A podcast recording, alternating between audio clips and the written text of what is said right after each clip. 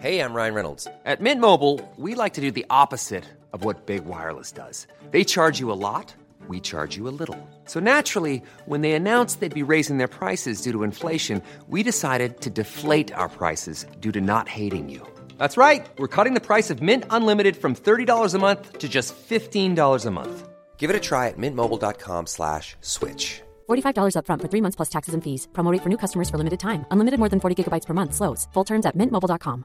I'm Sandra, and I'm just the professional your small business was looking for. But you didn't hire me because you didn't use LinkedIn jobs. LinkedIn has professionals you can't find anywhere else, including those who aren't actively looking for a new job but might be open to the perfect role, like me.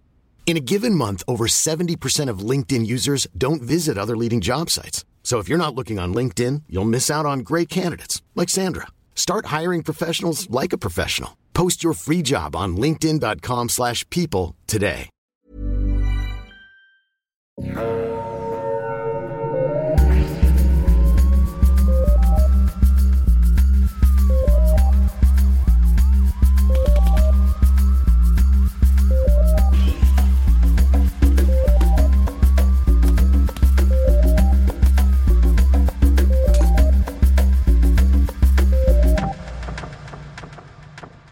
Bonjour tout le monde, bienvenue à Un peu de crime dans ton café. Je suis votre animatrice Catherine et je suis avec Audrey. Bonjour Audrey, comment ça va? Ça va bien, Catherine, et toi-même, comment ça va? Ça va bien, j'ai réussi à installer mon, mon pied de micro pour qu'il pende en haut de ma tête comme une vraie podcasteuse. On est des professionals. On n'arrête pas le progrès. On est rendu avec des setups de feu. Un setup absolument incroyable. Il nous reste juste que la pandémie soit finie puis qu'on puisse être actually une en avant de l'autre. J'allais dire, il nous manque juste qu'on ait des invités spéciaux comme Éric Bruno, mais ça, sûrement que ça n'arrivera jamais. On va continuer quand même, inquiétez-vous pas. On va continuer de l'inviter à chaque semaine, Eric. T'es la bienvenue. On va essayer de pas trop se décourager. T'es la bienvenue! T'es la bienvenue, Eric. T'es la bienvenue, Eric. Alors, aujourd'hui, c'est toi qui nous raconte un cas, Audrey, parce que c'est moi qui anime. Je pense qu'à ce stade-ci, auditeurs et auditrices, vous avez compris la gimmick de la personne qui anime. C'est pas la même personne qui raconte. Ah, on est tellement sneaky sneaky. Les dessous du podcasting. Et tu as aussi un café dont tu veux nous parler. Mais bien sûr. Qu'est-ce qu'on boit aujourd'hui? Alors, Yeah. Aujourd'hui, on boit le café Man on Mars. C'est un café spécial parce qu'il nous a été fourni par Laurence, dont on vous avait parlé la semaine passée, qui est propriétaire avec sa copine du café Le Saint-Suave dans la ville de Québec. Alors, elle nous avait fourni deux cafés. Et moi, celui que j'ai bu, c'est Man on Mars. C'est pas Man on the Moon et c'est pas Life on Mars, c'est Man on Mars. C'est le mélange de Rem et de David Couteau-Chasse. Rem! c'est le cycle Rem! Alors, le café Man on Mars, je l'ai trouvé franchement délicieux. Il a des arômes de biscuits au chocolat, de noisettes rôties Oh et God. de canneberges grillées. Euh, canneberges séchées, pardon. Oh my god. Ok, ouais, je trouvais ça drôle des canneberges grillées, mais j'étais ouverte à Moi, je me dis, ça peut pas être mauvais. Euh, en plus, personnellement, les, euh, les canneberges séchées, c'est mon snack de fin d'après-midi préféré. Petite information sur Mhm. moi. Alors, c'est tellement bon. 100% d'accord. Alors, euh, c'est un café qui nous provient du, euh, du même torréfacteur Java Roasters, mais qui nous a été fourni par Laurence et sa copine, qu'on remercie. Et à nouveau, on vous recommande le Café Librairie! Saint-Suave à Québec. Si vous êtes dans les environs, allez les encourager. Ça me, ça me semble un concept absolument magnifique. Et encore une fois, nous, on a hâte que la pandémie soit finie pour pouvoir aller euh, vous dire bonjour euh, live Yeet! pour aller à. Québec. Alors, euh, c'est vraiment un excellent café. Moi, je trouvais que c'était un bon café d'après-midi euh, parce qu'il est quand même assez goûteux, surtout à cause du euh, canneberge, qui rajoute un petit peu d'acidité, mais pas trop. Alors, si vous, les cafés Mhm. fruités qui ont de l'acidité, d'habitude, ça vous parle pas trop, celui-là pourrait quand même euh, vous convenir parce que il y a le goût grillé du chocolat, des noisettes, qui est pas enterré par les canneberges. Et euh, vraiment, j'ai trouvé Mhm. que il était surprenamment doux pour un café qui a des fruits rouges dedans. Alors, c'est un excellent café que je vous recommande. Je répète, Man on Mars, que vous pouvez vous procurer au Café Saint-Suave à Québec. Et sinon, j'imagine que c'est possible de se le procurer par Internet. Et encore une fois, on remercie Laurence et sa copine pour le beau cadeau et on espère que vous allez aimer Mhm. l'histoire qu'on vous propose cette semaine. Oui, c'est un peu plus léger que, que la semaine dernière avec le violeur de la couronne. Non, il n'y a pas de viol aujourd'hui. Euh, non, il n'y en a pas. Non, il y a d'autres choses. Il y a d'autres choses.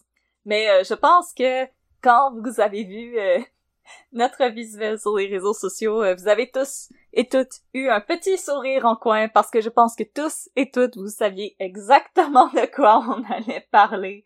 Euh, Uh-huh. c'est- C'est vraiment pas un cas inconnu qu'on va faire aujourd'hui, mais je pense que c'est quand même un cas que les gens ne connaissent pas autant en détail. Mhm. Mais vous en avez sûrement déjà entendu parler. On pourrait prendre le temps de saluer ma mère. Ma mère voulait qu'on raconte ce cas-là. Euh, Oui. Bonjour maman. J'espère que tu vas apprécier cet épisode. Non, mais c'est ça, ma mère euh, nous a écrit pour nous recommander plein, plein, plein, plein, plein, plein, plein de cas. dont certains cas qu'on avait déjà en banque. Donc euh, aujourd'hui, j'espère maman que tu vas aimer cette histoire. Parce qu'on raconte l'histoire de... Les sœurs l'évêque. Avec leur Oui. valise rouge Samsonite. Grosse valise rouge. Oh que oui, et moi aussi je vais saluer ma mère parce que ma mère aussi voulait qu'on fasse cette histoire-là. C'est peut-être une histoire de maman. belle histoire de maman. Ma mère m'a m'a raconté, puisque ça s'est déroulé en 85-86, et elle m'a raconté que c'est à l'époque où elle allait au cégep à Longueuil, et Oh! qu'à la fin de la journée, elle rentrait chez elle et regardait le téléjournal pour avoir la suite des aventures des sœurs l'évêque. Wow! Ok, ok. C'est un peu comme son, son, son feuilleton télé. C'est comme District 31 avant le temps. Oui. Dans chaque épisode, faut qu'on fasse une blague de District 31, au moins. C'est notre, devenu notre trademark. Oui, puis on peut aussi faire une blague de, de Eric Bruno euh, tout de suite en partant parce que présentement dans la série Fait divers, il y a un plotline inspiré par Oui! les sœurs l'évêque. Oui, c'est vrai. Quelqu'un nous a recommandé sur, euh, sur Facebook d'écouter la série Fait divers et euh, je pense qu'il va falloir qu'on en parle à un moment donné. De Fait. Qu'on a... qu'on adresse le problème. Oui, euh, Que Eric Bruno avec son look de petit bum. avec son look de petit bum. Euh, disons que je trouve ça moins bon que District 31, mais c'est peut-être une opinion très controversée. Fait que si vous voulez vous obstiner avec nous, vous pouvez nous écrire un peu de crime à gmail.com et nous expliquer pourquoi Fait divers serait meilleur que District 31. Vous pouvez aussi nous écrire pour nous dire, vous, c'est quoi votre projet préféré dans lequel Eric Bruno a été? Oui.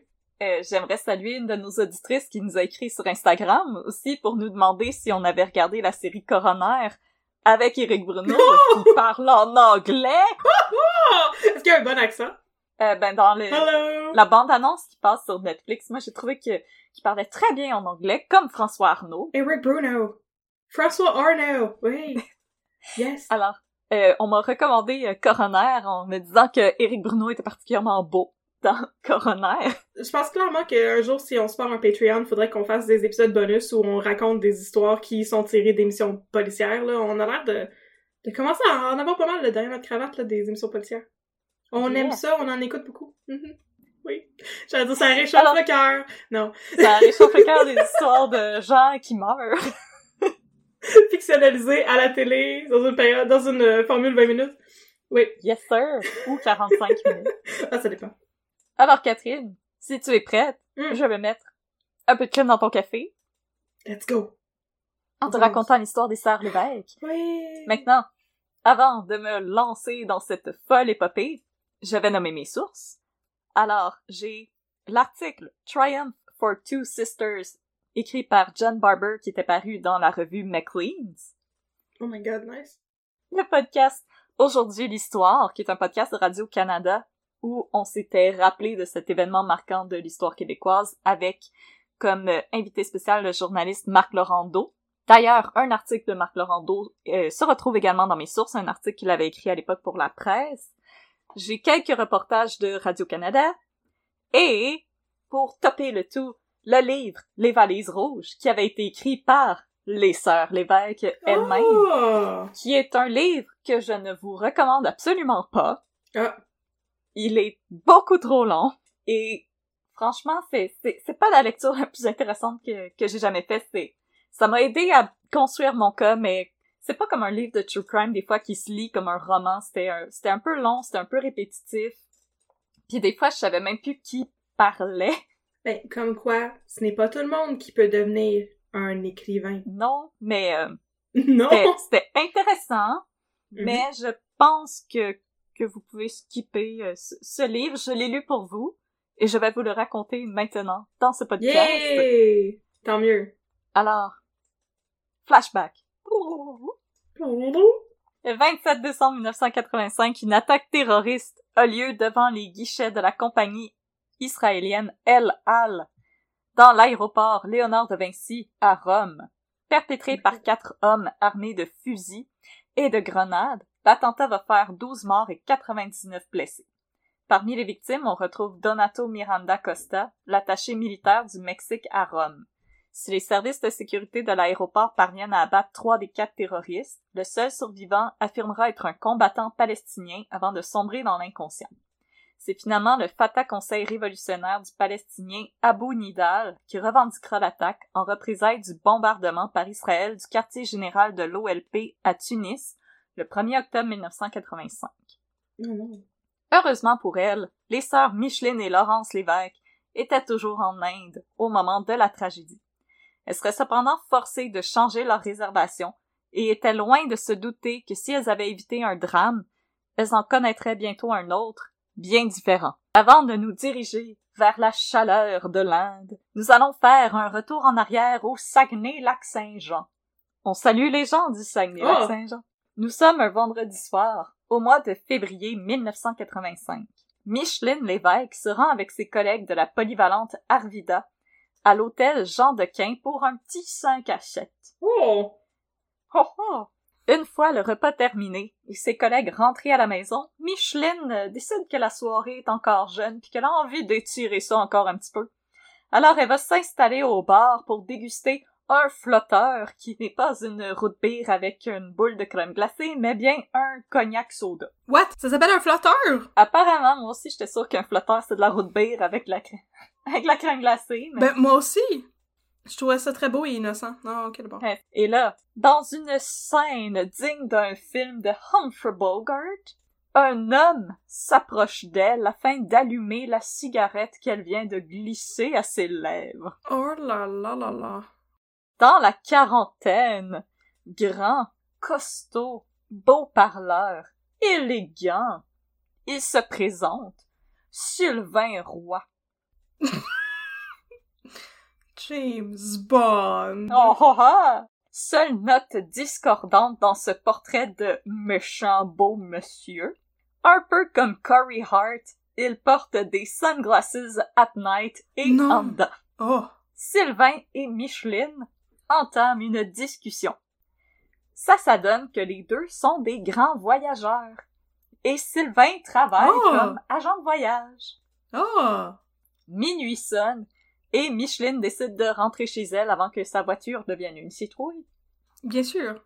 Déclinant l'offre de Sylvain de la raccompagner chez elle, nudge nudge wink wink, elle accepte cependant sa carte d'affaires, qu'elle décrit comme de qualité supérieure, là pouvez-vous jouer la scène d'American Psycho dans votre tête, et dont l'indicatif régional se situe dans le 514.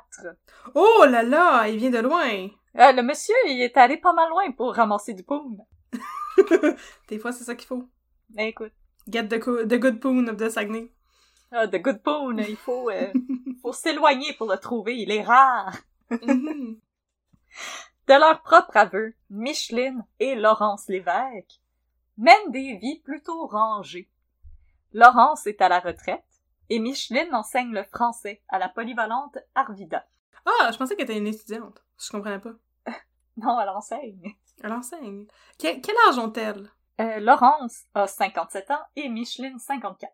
Oh my god, méga cougar, le monsieur dans la quarantaine? Ouais, ouais, ouais, ouais. Oh! Good for her. Je, je suis contente de savoir qu'à l'époque, à 57 ans, tu peux prendre ta retraite. C'est Liberté 55, hein? C'est Yeah. ça. Oui, oui, c'était commun. Mhm. Aujourd'hui, tu peux prendre ta retraite à 45 ans si tu fais bien tes affaires.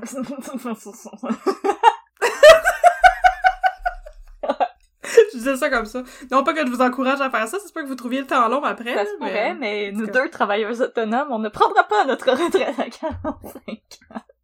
Non, t'as pas l'intention de faire ça? Non. Ça dépend si mes livres ils se vendent vraiment beaucoup puis que je deviens super riche comme Stephen King. Yes. Moi, j'ai confiance en Mm. toi. Yeah! Que ce podcast devient euh, gigantesque. Puis qu'on fasse des millions de dollars par mois sur Patreon.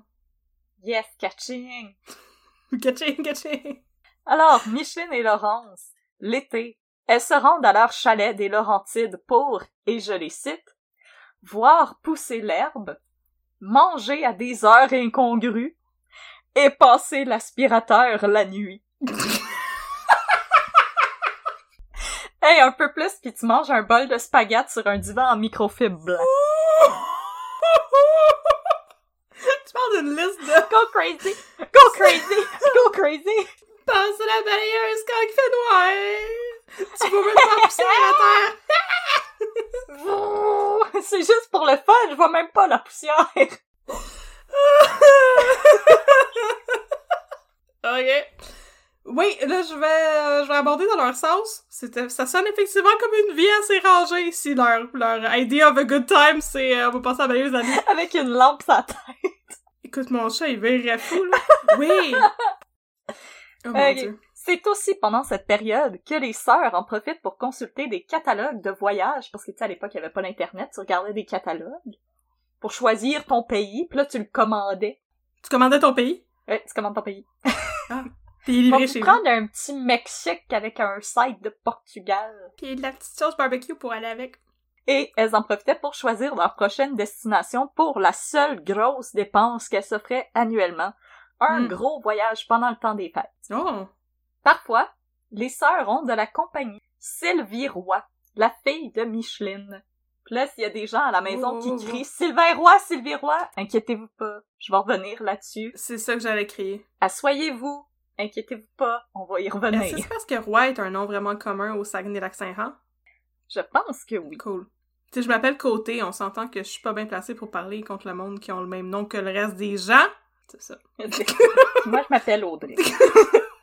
en juillet 1985, Sylvie vient passer dix jours avec sa mère et sa tante au chalet des Laurentides. Pendant son séjour, la jeune femme parle avec Micheline et Laurence de sa vie, de ses problèmes de drogue et de son métier de danseuse. What? La, la fille de Micheline? La fille de Micheline était danseuse. à Ah, je Montréal. m'attendais pas à ça pantoute, là. Avec l'histoire de passer la balayeuse la nuit. Ok, oui.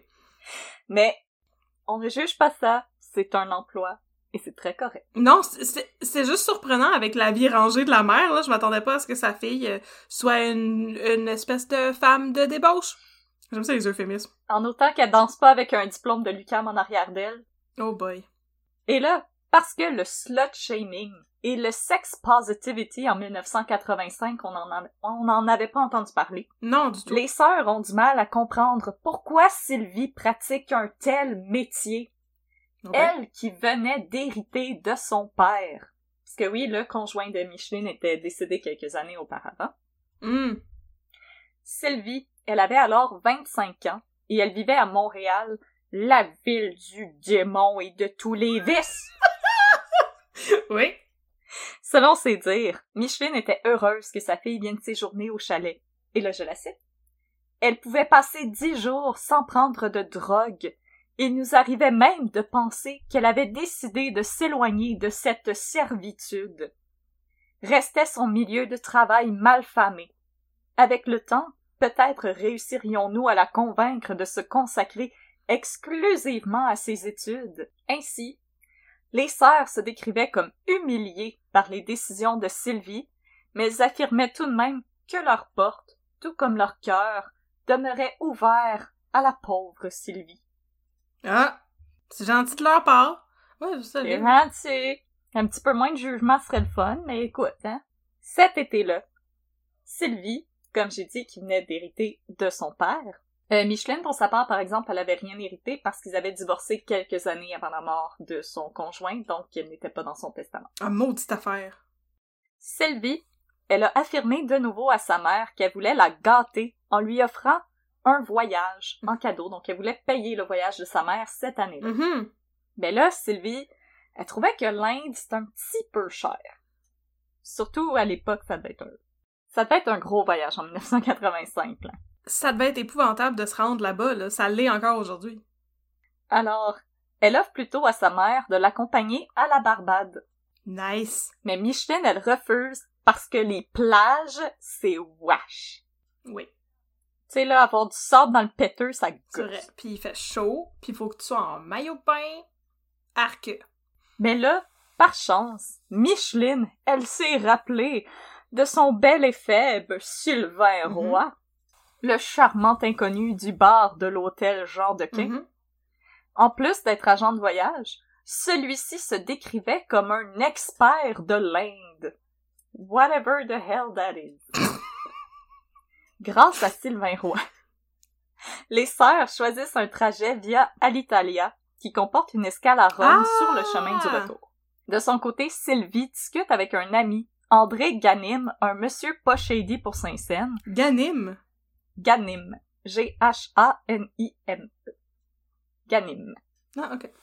Un monsieur pas shady pour Saint-Saëns qui affirme avoir des contacts à Toronto et être en mesure d'obtenir les billets pour moins de 2000 dollars.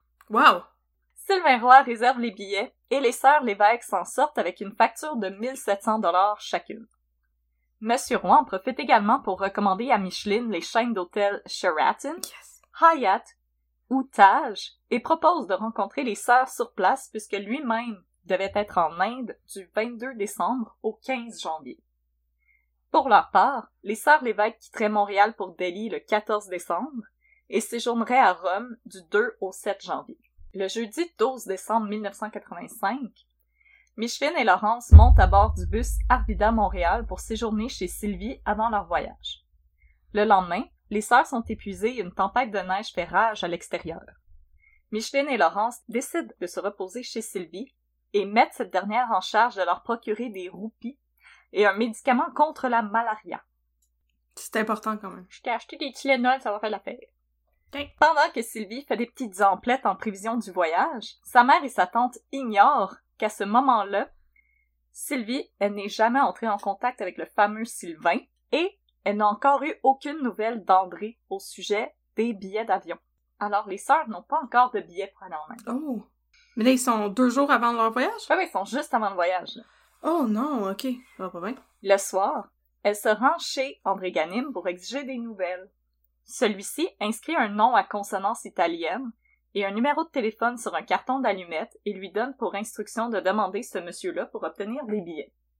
Puisqu'André est un dealer de cocaïne, by the way, il refusait que Sylvie utilise son propre téléphone pour passer un appel interurbain. Je vois pas le rapport. Mais je vends pas de coke non plus, fait que je sais pas comment ça marche. Mais c'est pas comme si... euh, Ah, je refuse que tu utilises mon téléphone pour appeler la police. C'est pour passer un appel Ouais. interurbain. Mais en I même guess, temps, avec ce qui va se passer par la suite, je pense qu'on va comprendre pourquoi il voulait pas qu'elle prenne ce téléphone-là. Sylvie a donc dû se rendre au restaurant du rez-de-chaussée pour utiliser leur téléphone et obtenir les billets puis peut-être se prendre un side de chicken wing tant qu'elle est là. Nice. C'est lorsqu'elle retourne chez André que celui-ci va offrir à Sylvie d'acheter des valises rouges Samsonite pour 100 dollars. Une véritable aubaine! Mais là, ils étaient déjà venus euh, à Montréal, là, les deux madames. Ils avaient déjà leur propre valise. Euh, oui, mais là, là, c'est des belles valises neuves. Samsonite. Yes! C'est une bonne marque. Un autre obstacle s'est mis entre les sœurs Lévesque et l'Inde. Leur visa était retenu au bureau Purolator de Boucherville. Oh non. De retour chez elle, Sylvie demande à sa mère de l'accompagner afin d'aller les récupérer.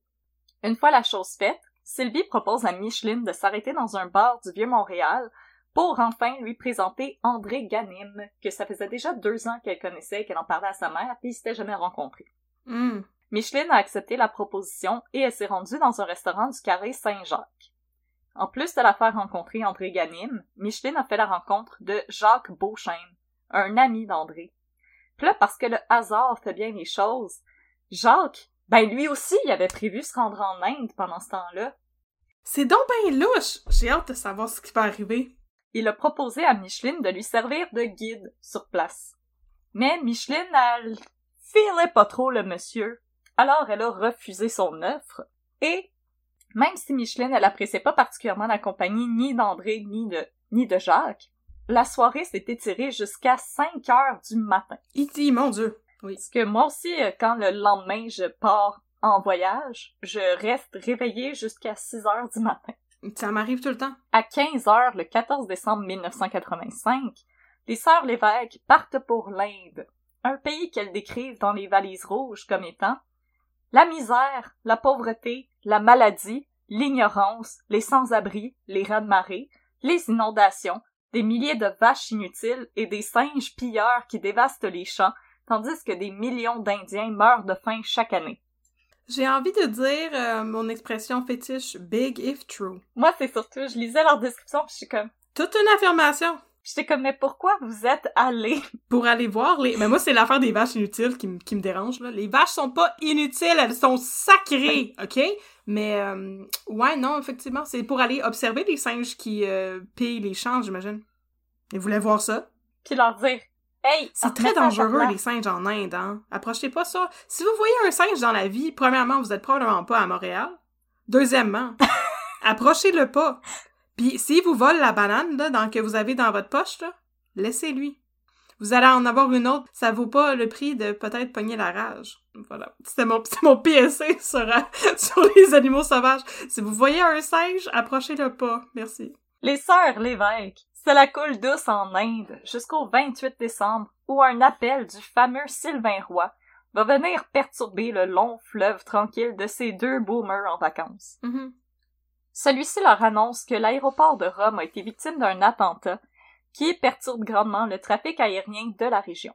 À ce moment, Sylvain n'est pas convaincu que Micheline et Laurence vont parvenir à quitter Delhi le 2 janvier comme elles avaient prévu pour aller à Rome. Alors il va leur donner pour instruction d'aller au comptoir d'Alitalia à l'aéroport de Delhi pour faire vérifier leur billet d'avion au cas où leur départ avait été différé.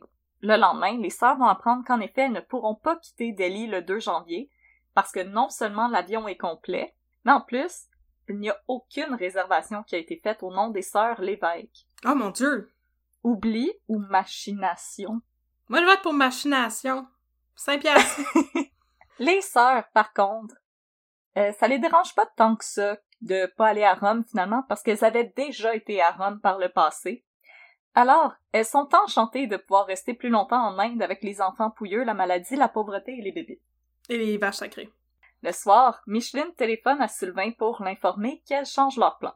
Elles vont plutôt passer une semaine à Bénarès, et suite aux recommandations de Sylvain Roy, elles vont séjourner à l'hôtel du Taj Gange, réputé pour être un site privilégié dans la ville sainte. Question de voyager léger, Laurence et Micheline ont décidé de déposer deux valises en consigne à l'aéroport, soit les valises rouges Samsonite. Mais pourquoi ils les avaient emmenés?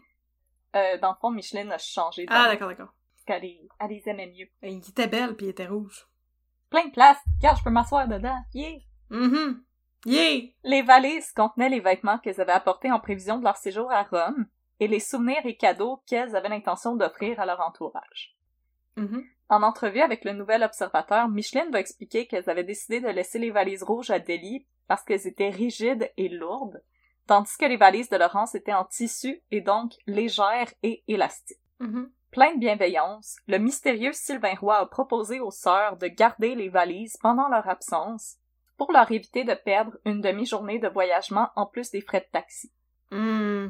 Les sœurs ont accepté, et le lendemain, c'est Micheline qui s'est rendue chez Sylvain avec Bella, un ami indien de celui-ci, pour s'assurer que les valises étaient arrivées à bon port. Laurence, qui aurait bien aimé rencontrer Sylvain, a cependant dû rester derrière parce que le personnel de l'hôtel avait un petit peu paniqué en voyant les deux sœurs sortir de l'hôtel avec des valises sans payer.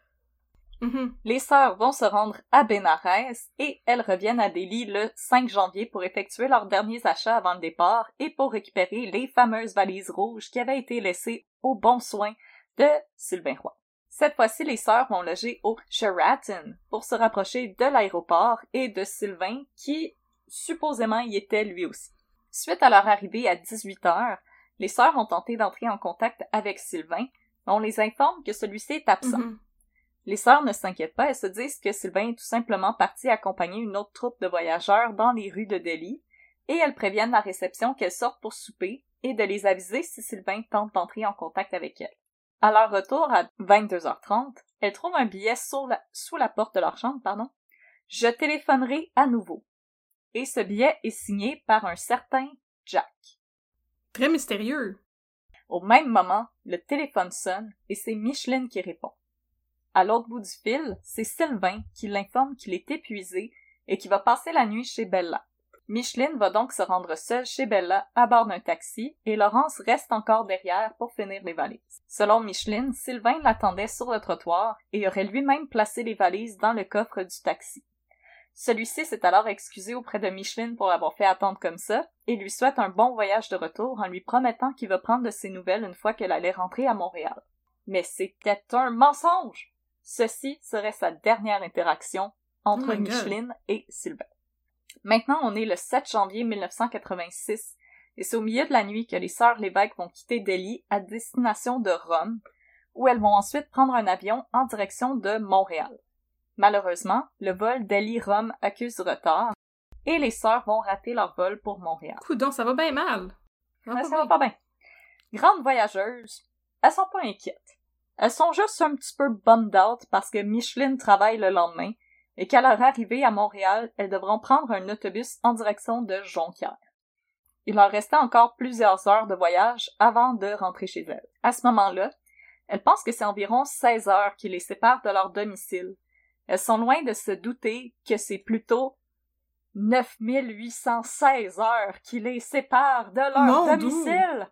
C'est 409 jours, Oh j'ai fait le calcul. Les sœurs, elles s'installent sur un banc et elles patientent pendant que les employés d'Alitalia leur magasinent des nouveaux sièges.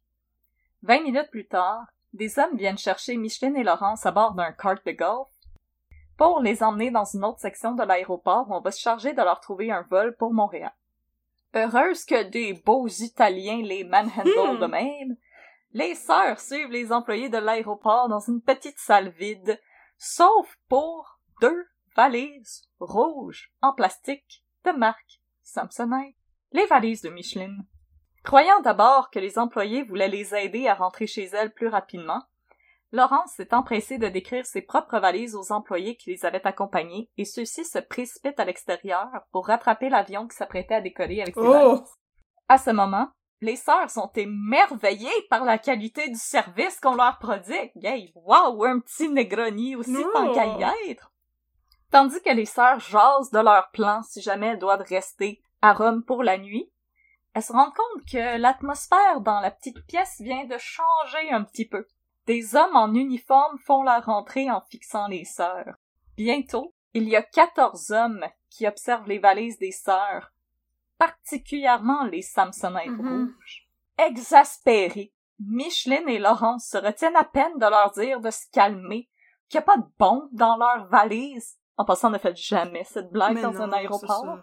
Un douanier réclame alors les clés des valises, accompagné par un carabinier qui met les sœurs en joue.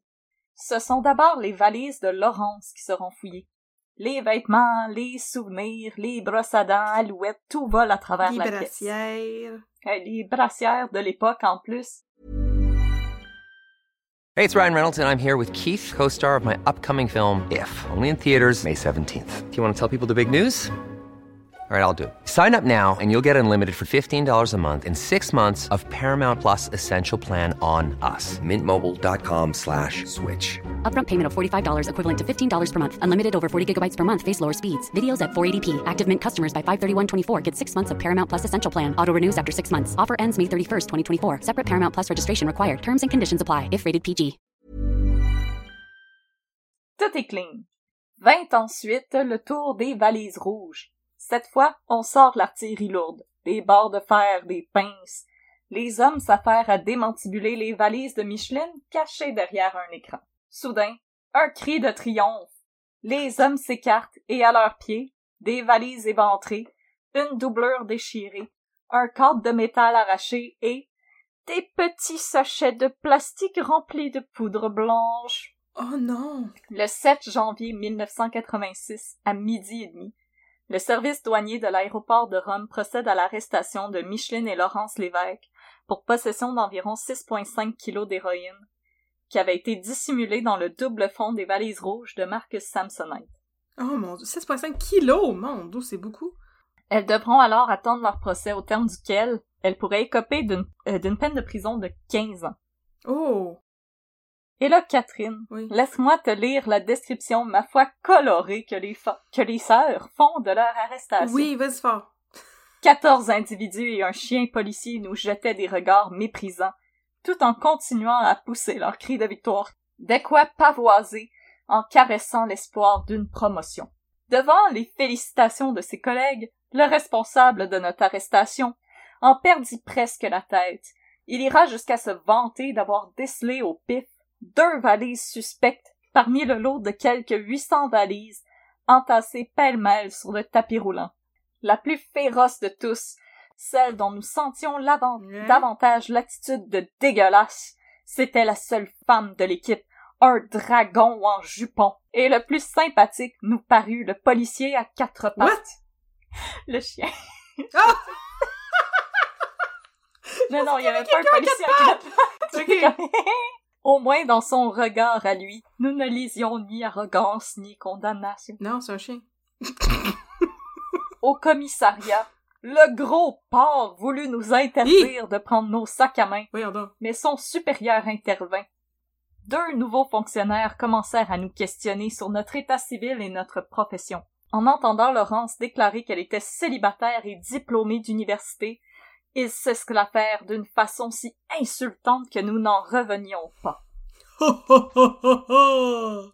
Voilà, c'était la description de l'arrestation des Sœurs Lévesque par les Sœurs Lévesque. C'est très bon. Les, les gros porcs, j'en reviens pas qu'ils ont dit ça. J'en reviens pas. Une fois écrouées, les Sœurs Lévesque furent menées à la prison de Rebibia, une prison pour femmes pouvant recevoir environ 200 détenus. Hein. À Jonquière, la nouvelle de, l'arrestation des Sœurs Lévesque sème la consternation. Yvon Perron, directeur de la polyvalente où Micheline enseigne le français et où Laurence avait travaillé comme directrice des services d'enseignement, déclare en entrevue qu'il est tout simplement impossible que les sœurs soient coupables d'un tel crime. Elles sont toutes les deux des femmes respectées par la communauté, en plus d'être des voyageuses expérimentées. Même si les opinions divergent, Perron, d'autres connaissances des sœurs Lévesque, des membres des syndicats de profs et des parents d'élèves et près de 100 députés de l'Assemblée nationale, Non, donc. oui, sont persuadés qu'il s'agit d'une machination et vont entreprendre de faire parvenir des lettres d'intercession au consul du Canada en Italie pour témoigner en faveur des sœurs Lévesque. Mhm. Non, ils sont bien blood, faites pas ça. C'est d'ailleurs probablement ces témoignages de bonne foi qui vont permettre aux sœurs d'être transférées de la prison de Rébibia à la maison des pères trinitaires où elles ont été mises en arrêt à domicile. Ah! Moins pire, moins est dirigée par le père Armand Gagné, lui-même originaire de la baie. La maison des pères trinitaires vient en aide aux chrétiens persécutés.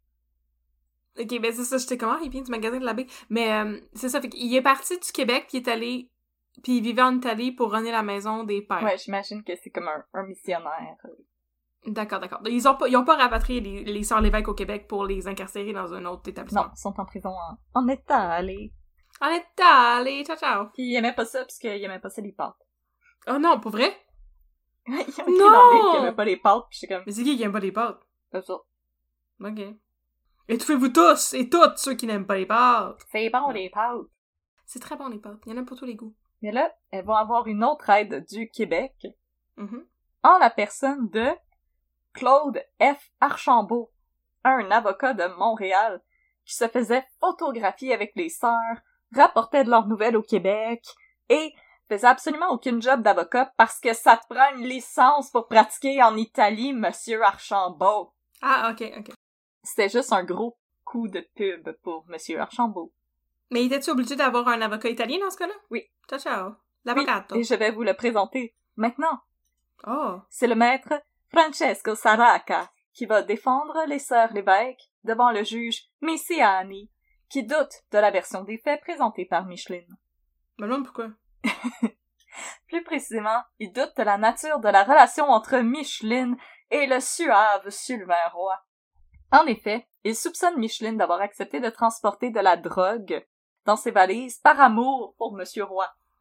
Micheline va cependant insister que non, elle n'entretient aucun sentiment tendre à l'endroit de Sylvain Roy. Celui-ci est son agent de voyage, point final. Hmm. Acceptant que Micheline avait swipe, elle avait swipe left sur Sylvain Roy, le juge Missiani demande ensuite les coordonnées du fameux Sylvain Roy pour l'interroger. Ben, ça pourrait bien. Malheureusement, Micheline, elle a beau passer ses valises au ping fin, elle ne retrouvera jamais la carte d'affaires de Sylvain.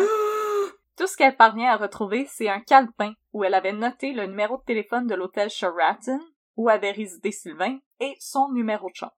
Ce qui est déjà quelque chose. Quand... Oui, c'est ça que j'allais dire. Ça peut quand même s'avérer utile. Au Canada, la GRC mène son enquête en interrogeant Sylvie Roy, la fille de Michelin. Mhm.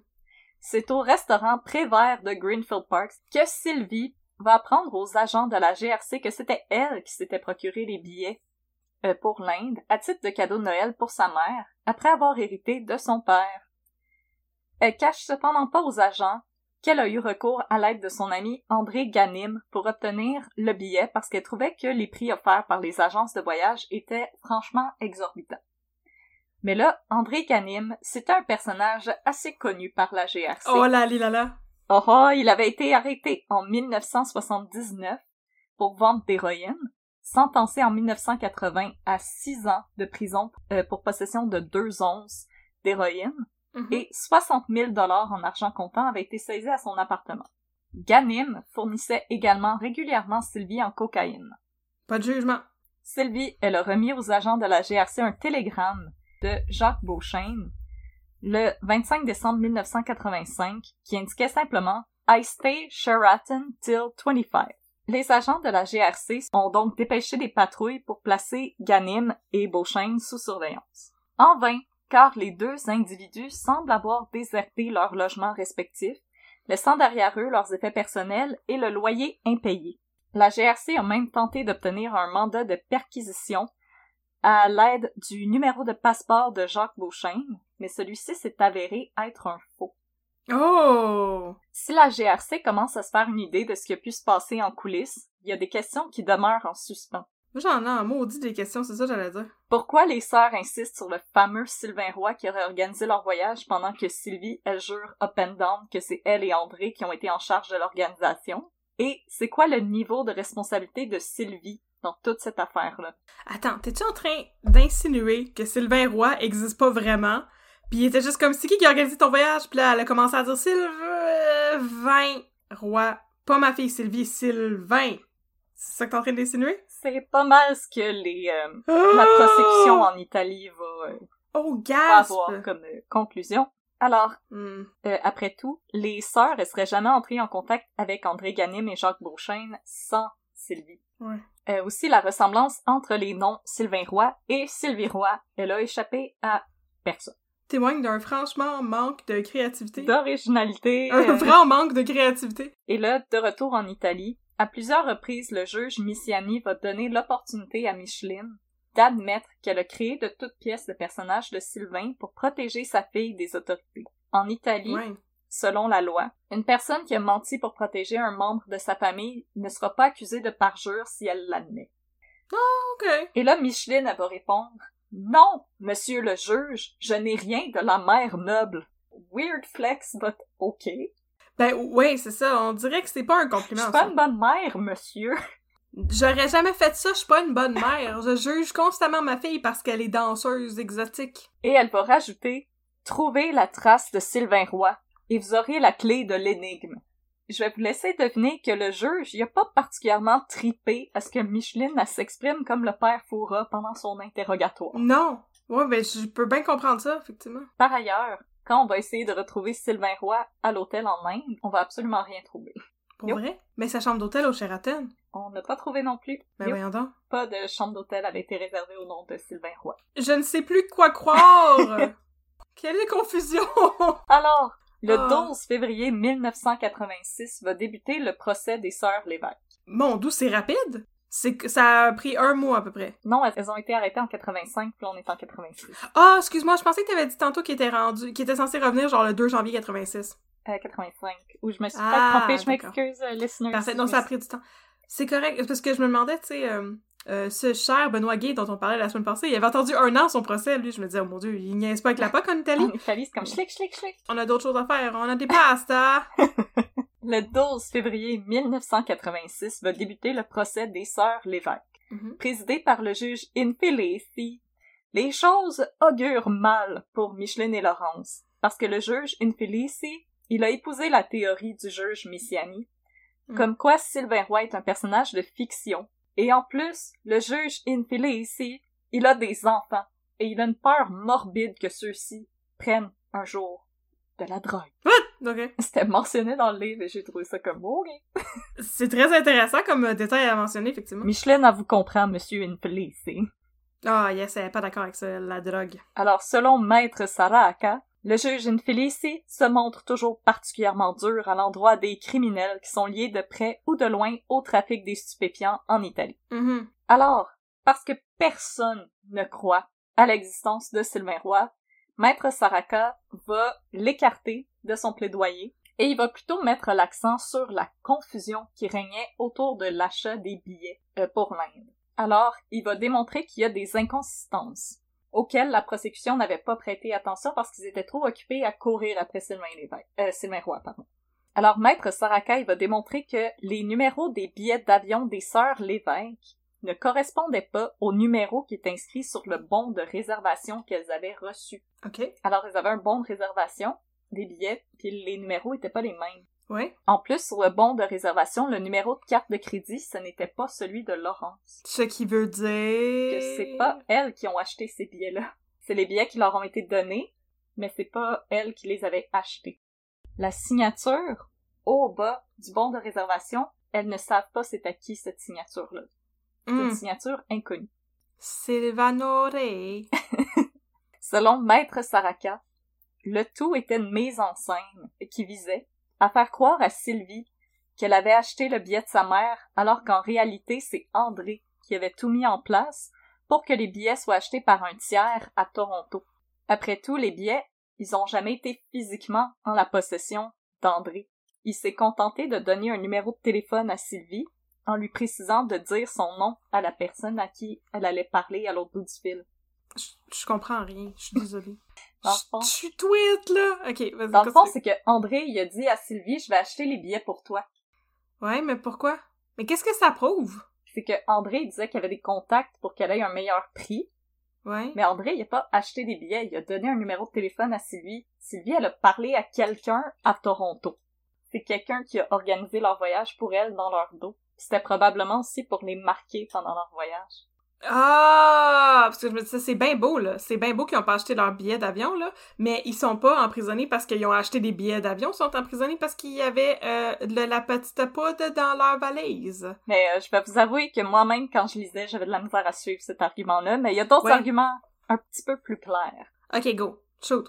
L'autre point qui va être défendu par Maître Saraka, c'est le comportement des sœurs Lévesque quand elles sont arrêtées. Mhm. En effet, si celles-ci elles avaient eu conscience qu'elles transportaient une substance illégale, est-ce qu'elles auraient utilisé des valises aussi voyantes, donc des grosses valises en plastique rouge et qui étaient clairement identifiées à leur nom? En plus, quand on a fouillé les valises, les valises elles étaient déjà débarrées. Mhm. Si elles avaient eu conscience d'avoir quelque chose à cacher, elles auraient probablement fait un effort de plus pour s'assurer que les valises soient jamais ouvertes. Alors, selon une déclaration produite par l'officier supérieur de l'aéroport de Rome, en effet, ce comportement-là cadrait pas vraiment avec le comportement des gens qui essayent de passer des substances illégales. Ouais, OK.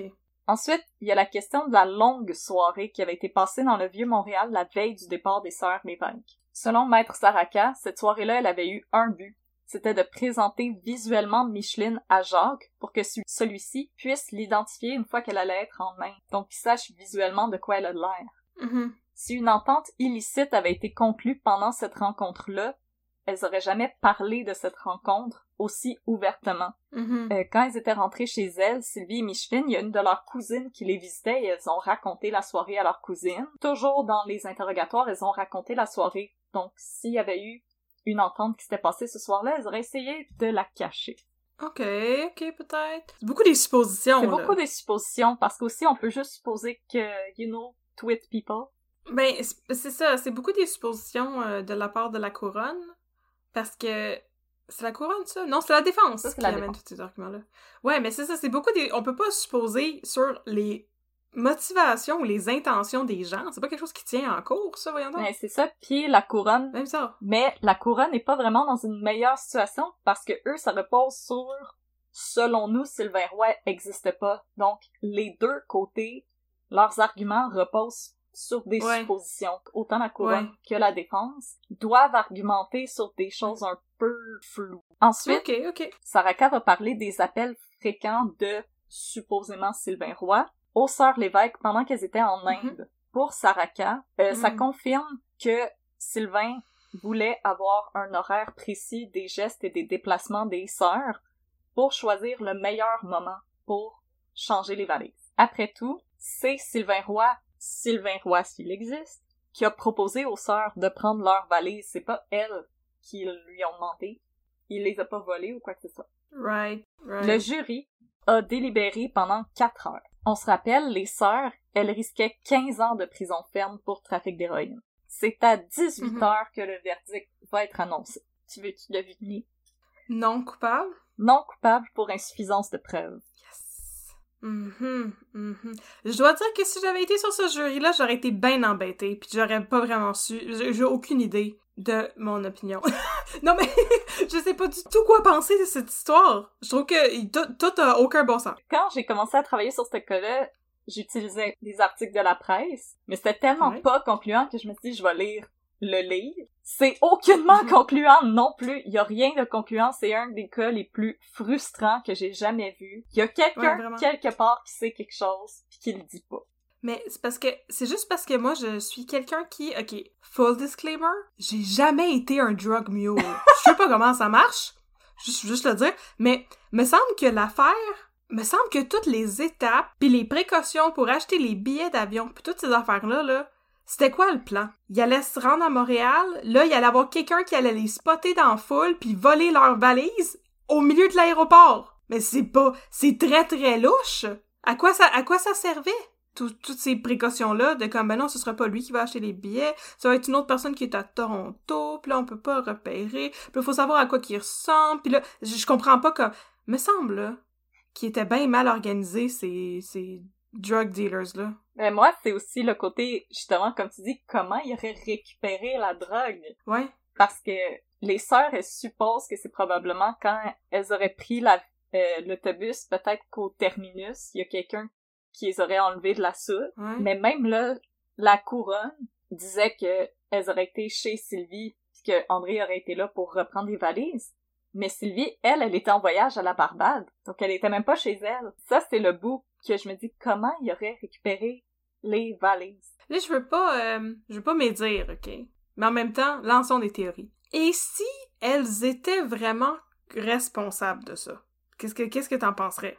Je veux pas, je veux pas médire non plus parce que Micheline est Mhm. toujours parmi nous. Mhm. Mais moi aussi, j'ai l'impression que il y avait peut-être un petit peu de responsabilité. C'est, c'est quelque chose aussi que Marc Laurando, dans le podcast Radio Cannes, il avait discuté. Il a dit souvent, quand on les voyait au téléjournal, Micheline prenait beaucoup plus la parole que Laurence. Uh-huh, Puis même dans le livre, euh, Micheline est très vocale. uh-huh. Quand la couronne fait des arguments, elle est très euh, virulente de non, on n'avait pas prévu faire ça, non. Tandis que Laurence, dans sa manière de raconter, il y a quelque chose de plus fluide. Ouais, mais encore là, c'est ça. On n'est pas en train de dire, euh, bien sûr, on n'est pas en train de dire que, que les sœurs Lévesque étaient responsables ou de les accuser de quoi que ce soit, mais juste, tu sais, en théorie, ça aurait été le parfait decoy d'être deux femmes rangées de très très bonne réputation, puis de décider de, de se faire proposer quelque chose comme ça, là, de, se faire proposer un échange de même, puis d'avoir énormément d'argent en échange. Ben, ça t'assure une belle retraite, Oh oui. Moi, je dis que ça ferait, moi, je dis que ça ferait une bonne idée de film. Ah, je, je vais en parler. Inquiète-toi pas. Yes! Ok, voilà. Bref, j'ai aucune idée quoi croire et euh, j'aurais été très mauvaise sur ce jury-là, puis j'aurais stallé le jury pendant beaucoup plus que 4 heures. Là, les sœurs sont acquittées pour faute de preuves. Mm. Les célébrations vont par contre être de courte durée, parce qu'en Italie, le juge a le droit de faire appel.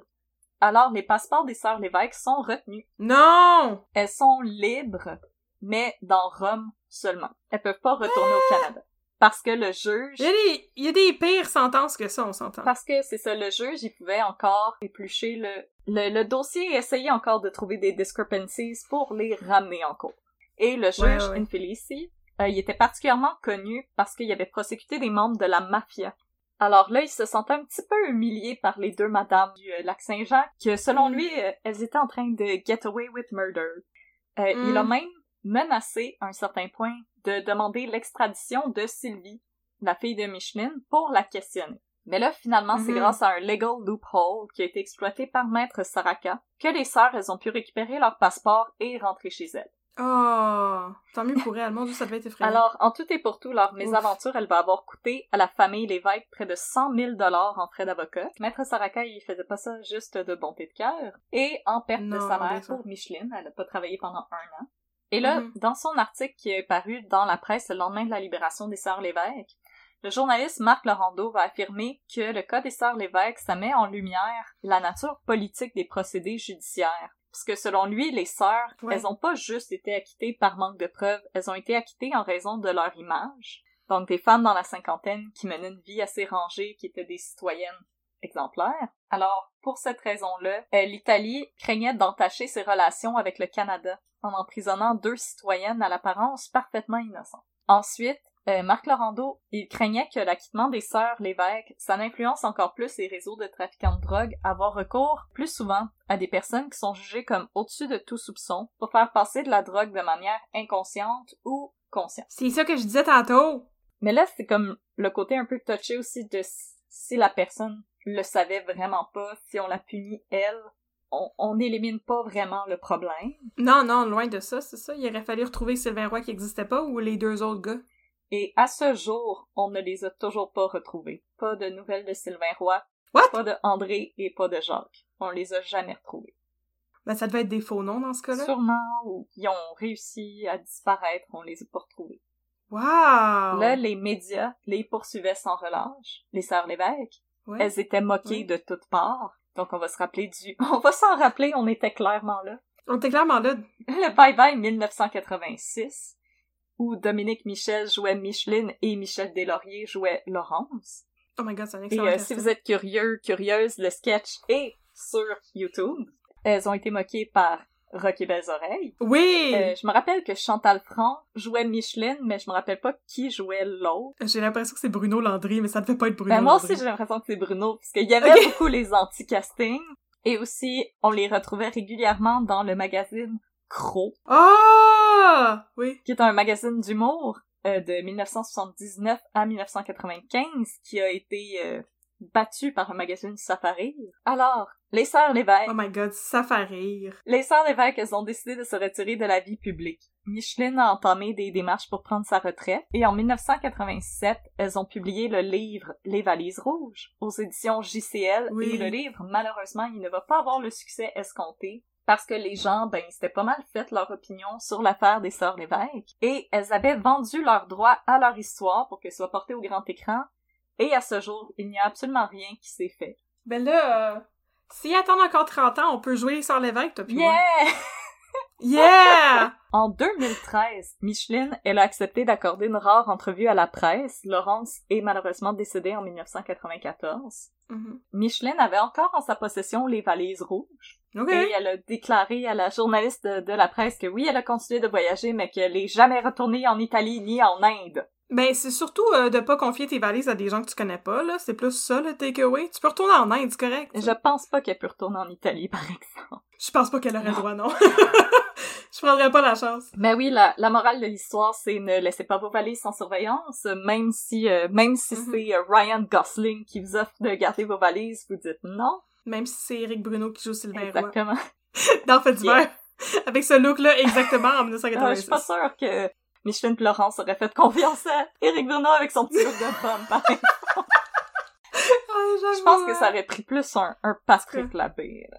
On va travailler sur un casting, puis on va vous revenir, là. Aussi, petite suite, Sylvie Roy, Oui. éventuellement, elle a abandonné Oui. la danse. Ouais, parce qu'à un moment donné, elle était trop vieille. Malheureusement, maudite industrie ingrate. Voilà. Et elle est devenue hôtesse de l'air.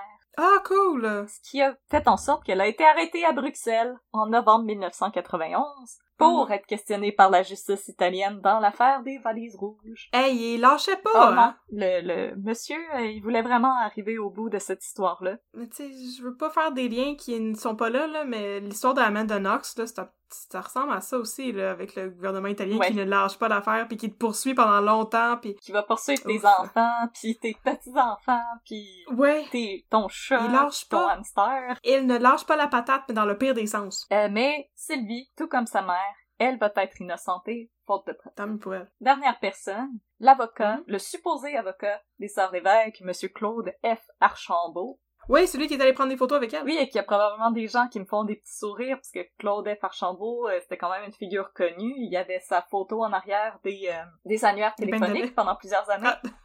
Ah, d'accord. Euh, il a été radié par le barreau Oh non! pour services non rendus pour lesquels il avait tout de même reçu un salaire. Ah non, oh non, non, non, non, non, non, non, c'est pas correct ça. Il me semble que ça mériterait de se faire envoyer en prison. Oui. Pour avoir a taste of your own medicine. Mais honnêtement, je lisais les articles sur Claude Archambault puis je me disais, je pense qu'on pourrait faire un épisode sur lui. Yes! Euh, il a aussi, apparemment, il aurait aussi fait preuve de négligence pendant des communications d'informations au sujet de ses clients.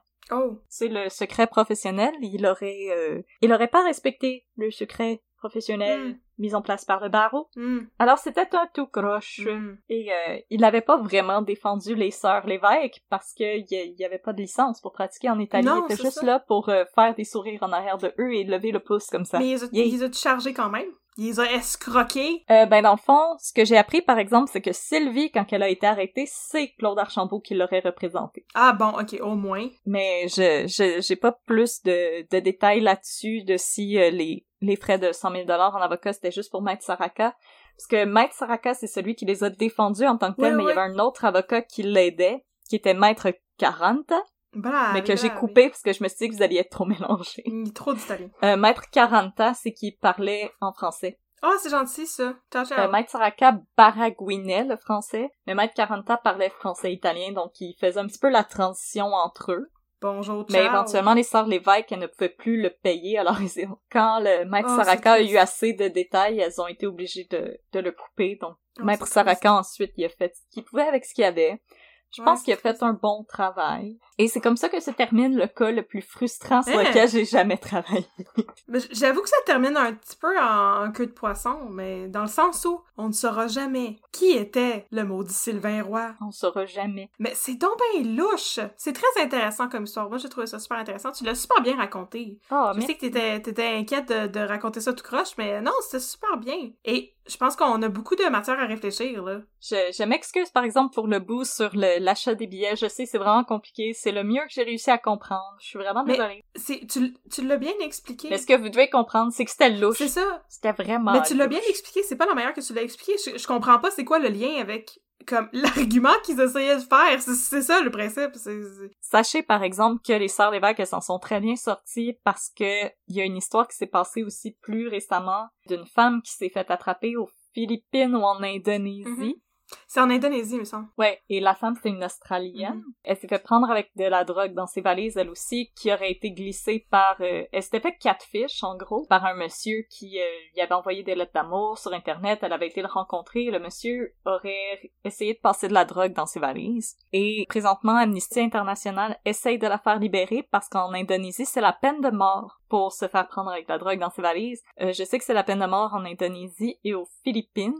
Alors vraiment, quand on dit vous laissez pas vos valises sans surveillance, vous ne laissez pas vos valises sans surveillance, vous barrez vos valises, même si vous avez un Airbnb et que selon vous c'est super sécure, vous savez pas qui qui a les clés de votre Airbnb, alors on barre ses valises en tout temps. Et euh, c'est c'est la morale de l'histoire. Surveillez vos valises. Même si présentement euh, voyager c'est euh, aller au coin de la rue acheter une pinte de Oui, lait. faites attention que personne ne cache de choses dans votre sac pendant que vous achetez votre pain de lait. On sait jamais avec quoi on peut se retrouver. Alors, merci beaucoup, Audrey, pour ce cas qui m'a fait beaucoup réfléchir et c'est ça.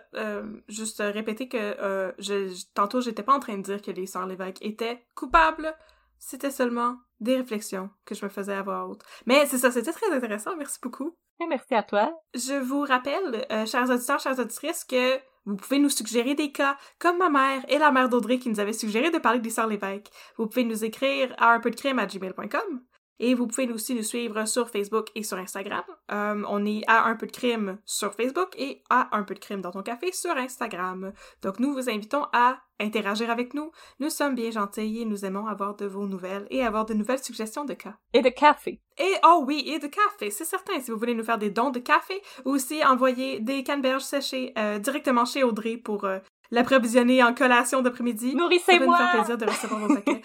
Il faut nous nourrir parfois. Seulement le café, ce n'est pas assez. Non, Euh, ça donne les alors, jitters. merci beaucoup. On n'en parle pas de ça, hein. C'est pas euh, un peu de jitters dans ton... Non, c'est ça. Un peu de jitters Alors- dans ton café. Merci beaucoup d'avoir été avec nous et on se revoit la semaine prochaine pour mettre un peu de crime dans votre café.